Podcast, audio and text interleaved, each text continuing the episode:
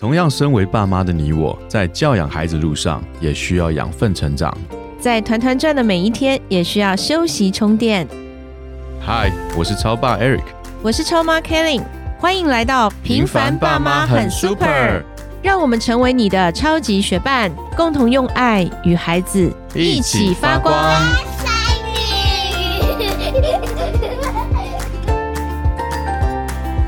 嗨，我是超爸 Eric。Hello，我是超妈 Kelly。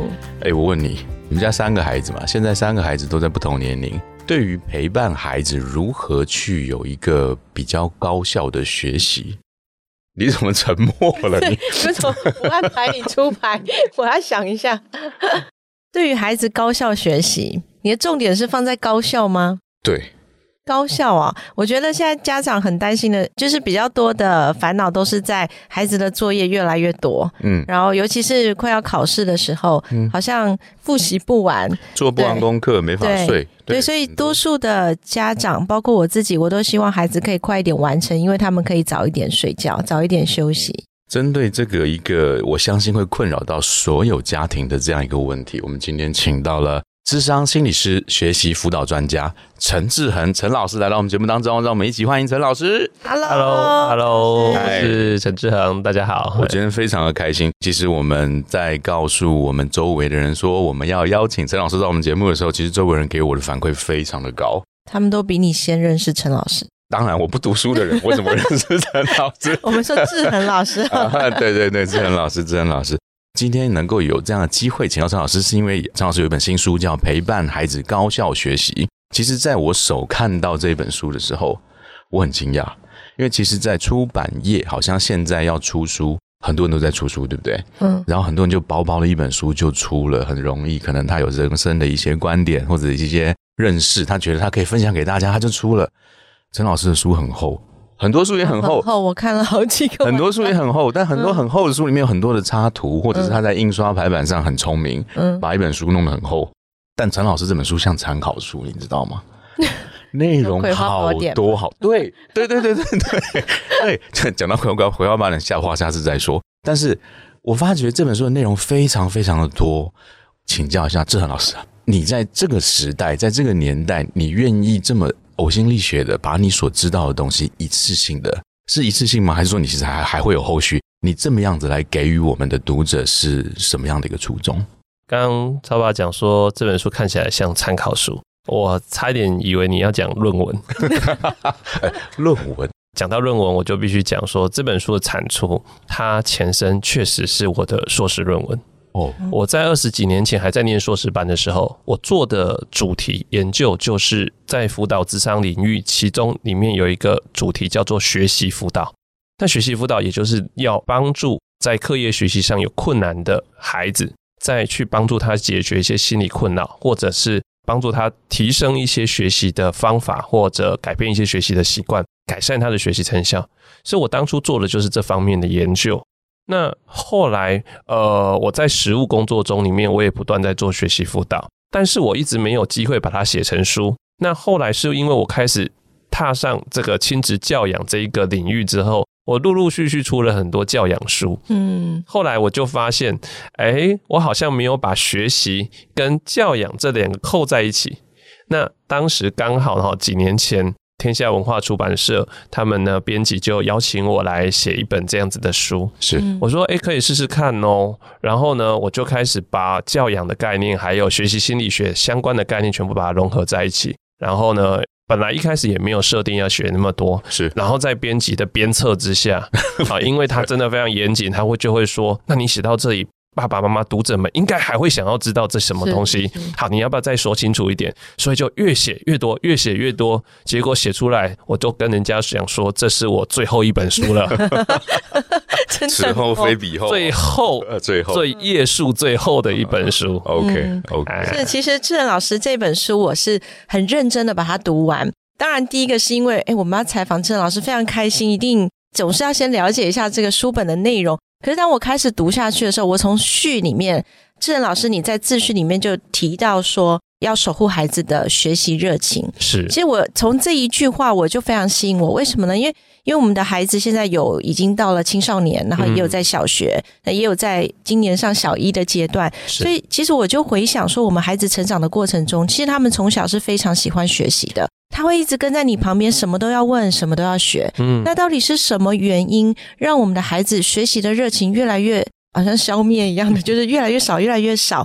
所以我特别喜欢老师在秩序里面提到了这点。老师可以跟我们分享一下，到底什么原因我们的孩子会对学习越来越抗拒、我觉得简单来讲哈，两个字就是挫败感，哎，挫败？三个字哈，嗯挫败，挫败，挫败。呃，当我们去做一件事情，我花了努力，花了心思，可是我得到的是挫败的结果的话，那我开始就会对他不感兴趣，会倒胃口。那我女儿现在是幼儿园大班，她即将要进入国小阶段，她现在就正处于在那种知识欲、求知欲最旺盛的时候 OK，哦、就像曹妈你刚刚讲的，就是什么都要问为什么。他会问我说：“爸爸，这是什么意思？嗯啊，你刚刚讲的这是什么意思？”他会问我那个话语里面那个词，你用的那个词他听不懂，他会问我什么意思。他看到那个书哈，爸爸念绘本，他也会想知道说，哎，这几个字怎么念？他希望我念给他听，他想认字。所以这个时候我们也没有要求他要去学这些，但是他自己就很想要去弄懂，想要去理解、去发现。所以我相信学习是一个人的本能。一个孩子本身就很有求知欲，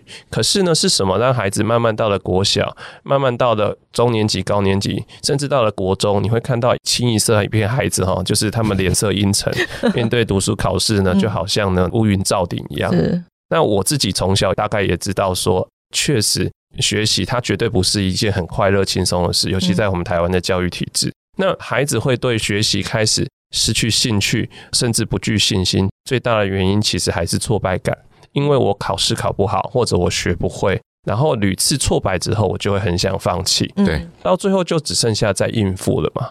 因为孩子迟早要去面对这些高强度的考试跟作业要求，所以在孩子还有很有求知欲的时候，我们就要守护他的学习热情，也就是让他知道说，让他感受到，当我在学习的时候，我是很快乐的，或者是很舒服的，而学会一件事，我很有成就感，我相信我可以学得会。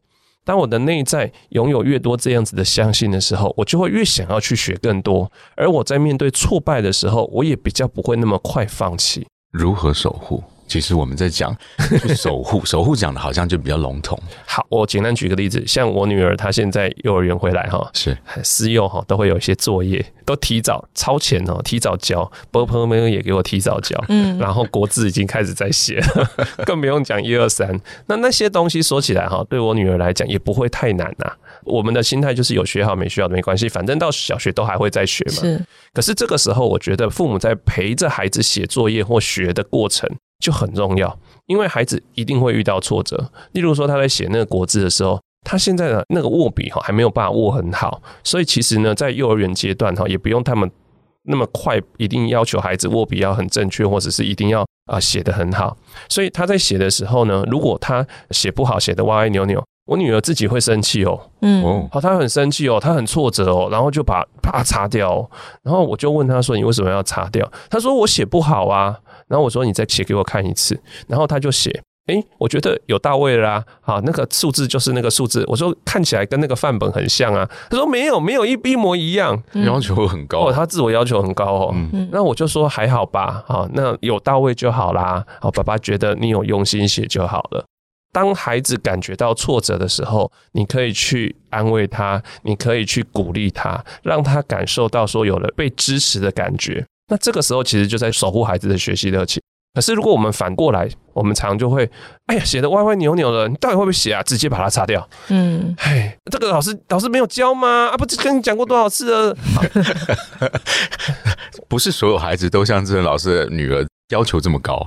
万一万一他真的写的歪歪扭扭，我该怎么做？那歪歪扭扭就给他歪歪扭扭啊。就让他歪。，对，因为我觉得我们看孩子的学习，要掌握他的学习阶段，是他有不同能力的展现。在幼儿园阶段，他就是不可能，大多数孩子没有办法写的工工整整那么整齐。没错，那没有写到没关系，但我们要看的是他努力的过程，他有在写，而且他也。试着要写的像，那我们就去肯定他，让他感觉到这个学习的过程是舒服的，是开心的，至少是不讨厌的。那其实这个就是在守护他的学习热情。OK，我们也知道你长期花很多时间在这个学习辅导的这件事情上面，尤其是青少年。我们刚刚提到可能是学龄前的孩子，可是到了青少年阶段，他们经历了小学整个六年，或者是国中三年到高中，其实我们再怎么守护，那也是在我们可能父母极力的努力的范围内，但他面对的是课业的环境、学校的压力。那这老师，你比较常见的就是说，孩子他除了挫败感之外，嗯，他到底？常常遇见什么样的困难，导致他学习越来越有挫败感，然后可能最后甚至是有一点自我放弃的现象。事实上，哈，挫败感累积久了，他会很容易自我放弃。我们每个人都是这样。可是为什么有的孩子他会学习挫败呢？他学不好呢？我们又回头来看孩子的学习问题本身发生在哪里？嗯，好，那这里面就有很多东西可以写。所以我这本书为什么写这么厚，就是在这里。嗯，好。第一个呢，我们看有可能是孩子呢，诶，他确实在课堂上他听不懂学不会。好，那这个时候可能就要帮孩子多做一些加强补强，哪里听不懂，我们对症下药去找出问题，而不是孩子似懂非懂，然后进度一直跑。好，这个是一个。那再来就是，诶，孩子的心情、孩子的情绪状态是不是稳定？嗯，好，那有些孩子比较容易焦躁，或者他压力状态比较压力比较大，或者是呃很容易紧张。担心，或者他生活中有一些生活事件正在影响他，例如说爸爸妈妈常在吵架啊，嗯，那他心里就不能安定的学习啊，或者是他如果觉得说爸爸妈妈都忽略他，可能都在照顾另一个孩子，然后他自己是疏忽照顾的，那他可能就会想说。那我就不要学的太好哈？为什么？因为考不好你们才会骂我嘛。考不好被骂了，我我就会被关注了嘛，对不对？所以我透过课业学习的失败来博取父母的关注。我们都看到孩子其实学习困难的背后。有一些跟家庭环境或他自身心理状态有关的很多的问题存在，那这些要慢慢去找出来，而不是只是归咎在说，哎，孩子不用功、不够努力，你就是不够用心。那这样其实只是让孩子更讨厌学习而已。是是，所以也提醒我们父母亲，其实我们在书里面也看到，老师真的这么厚的一本书，其实刚刚老师也是我们常常家长会有一些疑惑的地方，就是。我给他的学习环境也很好，甚至有的家长他投入了非常多的，不管是钱、时间，在孩子的学习上。可能有的孩子他考试成绩也不错，但其实他对学习的态度一直是很负面的，或者是说我只是一个好像一个任务一样的。是，所以这个热情，我们常常随着孩子的年纪越来越大，你看不到那个学习的热情。嗯，尤其是在我们很多很多的考试跟作业底下。那我觉得在这本书当中，其实关于守护这件事情，超爸有问到关于守护，我觉得它不是这么容易，它不是父母的事情而已。其实，在学校的环境，所以其实我觉得这本书不只适合父母，因为它虽然说陪伴孩子高效学习，其实我觉得只要是从事教学。其实包括爷爷奶奶啊，然后在学校的老师啊，我都觉得课纲里好，我都觉得非常适合读这本书，因为我们有的时候为了重视那个结果，忽略了过程。然后，尤其是我们父母亲有时候夫妻关系不好，然后又要求孩子书要读好，可其实刚志仁老师提到很重要，他的情绪状态、家庭，所以其实我们要去陪伴孩子高效，又陪伴又能够高效。其实我们真的先。作为父母，觉察一下我们的家庭状况，我们的孩子他现在的生理，他现在情绪的状态。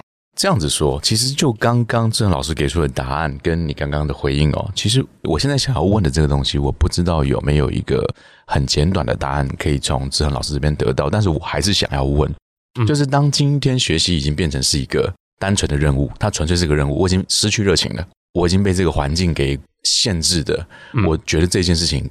根本不是我要做的事，但是我又必须要去做。我对于每一天给予我这些学的东西，已经意兴阑珊，我已经消极，我根本就很好笑。我昨天开学，国小就有个家长会，上面就有说嘛，今天为什么老师是一样的教，但是可以教出这么样多种不同成绩结果的学生呢？嗯，学校就说，对我今天老师教是用四 G 的速度教，有些学生呢，比如说一些自优生，自优生他就是用 WiFi 在收，收得到，收得很好，用 WiFi 的这个状况收。那班长呢？可能就是用三 G 或者是二 G 的速度，班长记笔记，呃，记笔记 用速度来记笔记，对不对？他不用听的，他直接用记笔记。那一般的这些学生呢，大部分大概就是用一般的这种传统电话的这种方式，在去想办法抄、去听，甚至于根本都不一定有一拍有每一拍的这样遗漏的状态去吸收，而有一些直接就飞行模式、飞行模式了，他直接开飞行模式，老师教什么他根本听不到。还有一个。是关机状态，就是只要一上课，他就呈现关机状态。我就在反省，我自己到底是飞行模式还是关机状态？就是遇到这一类的，已经对于学习他消极摆烂，我们要怎么去帮助他？这个我们要看他的年龄阶段呐。是好，那如果是刚入小学他就已经关机，那肯定有一些什么问题存在。嗯，那可能是在早期他成长过程中，他可能有一些成长的创伤，或者他注意力系统，或者他有一些学习障碍等等之类的问题。那如果是比较大的孩子，那他会消极摆烂，其实大部分都是因为挫败感。挫败感，对，那这个挫败感通常就会让他不相信自己学得会。但一旦我不相信自己学得会，当我坐在教室里面，我就会觉得很无趣啊，乏善可陈啊。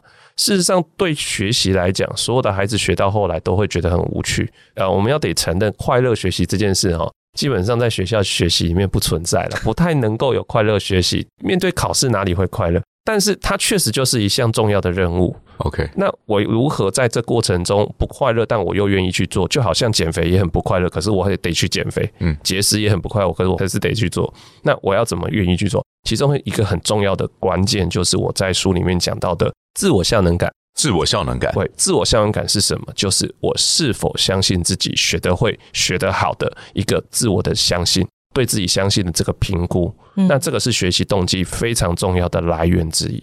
老师书中也有提到这个内在誓言的部分，就是嗯我就是考不好，我就是学不好，所以这个内在誓言对孩子的影响其实是很大的。